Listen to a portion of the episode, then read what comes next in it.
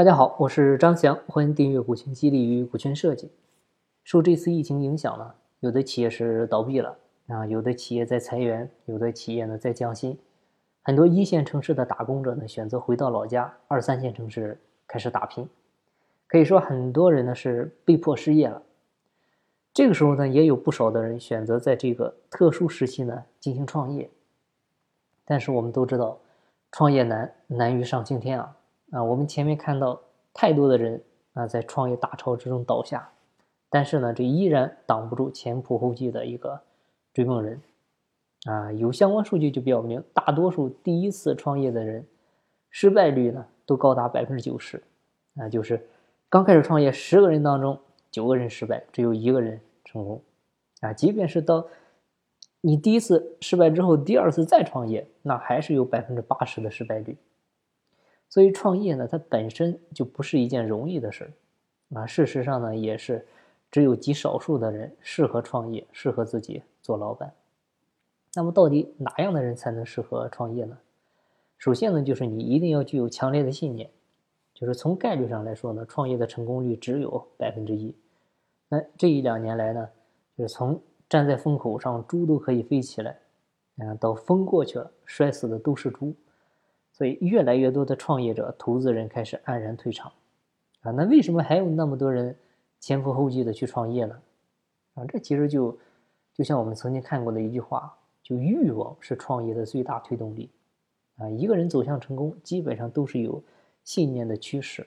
那很多人百折不挠、坚定顽强，他本质上都是因为他们有着强烈的信念。啊，因为这种信念的存在，让他们呢不考虑付出，不计劳苦。从不考虑坚持了多久，只为了把手上的事情做好。那像最经典的创业成功的团队，当属是唐僧啊。那为什么唐僧团队西天取经会成功呢？一个是有优秀的团队，那第二个就是唐僧他有坚强的信念啊。他的目的是把事情做成，而不是为了赚钱，而不是为了享受荣华富贵啊。太多老板是光忙着看风景啊，却忘记了赶路。所以，就初心已经不在了。那综上我们可以看到，只有那种拥有坚强信念的人，他不会因为一时不爽就不干的人，这种人呢才比较适合创业。第二点呢，就是你需要拥有强大的抗压能力。啊，企业呢基本上都是在挫折当中成长的，啊，哪有一帆风顺的？人也是这样。那在受挫折的时候，那一路上能坚持下来的人又能够有多少呢？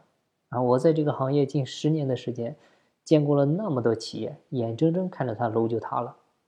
啊，李嘉诚说过：“你想过普通的生活，就会遇到普通的挫折；你想过最好的生活，就一定会遇上最强的伤害。”啊，这个世界很公平，想要最好，就一定会给你最痛。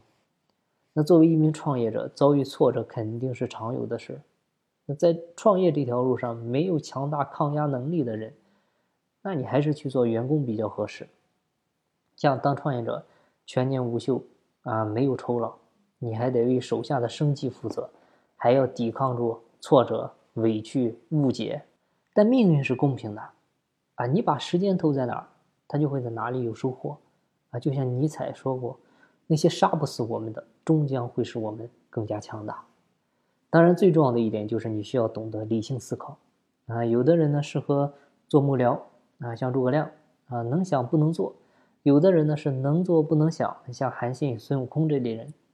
而做老板的人呢，必须要懂得思考，提高创业的成功几率啊。一个是要找到合适的项目，第二个就是要有团队，第三个呢就是要给团队分好股份啊。剩下的就是看创业者作为创始人的特质了。创业之路道阻且长。啊，成功创业者有一个共通之处，就是都懂得思考。啊，我们要清晰，创业是一件很苦的事，那些伟大都是熬出来的。创业者既要仰望星空，也要脚踏实地；既要有理想、有胸怀，也要有情节。合伙首先合的是风险，其次才是梦想和追求。啊，也不是所有人都适合创业的，但是如果你认为自己敢于披荆斩棘，也可以试试。但是呢，要不盲目。不自负，不畏惧，啊！创业的目的是实现人生的价值，啊！这条道路是很曲折的，但心要充满希望。好，今天的分享就到这里，感谢您的收听。如果您有股权激励或企业管理方面的问题，欢迎在音频下方留言，也可以进我的微信交流群进行沟通。我的微信号是四零六八九三四六四。金不在西天，金在路上。我是张翔，下期再见，拜拜。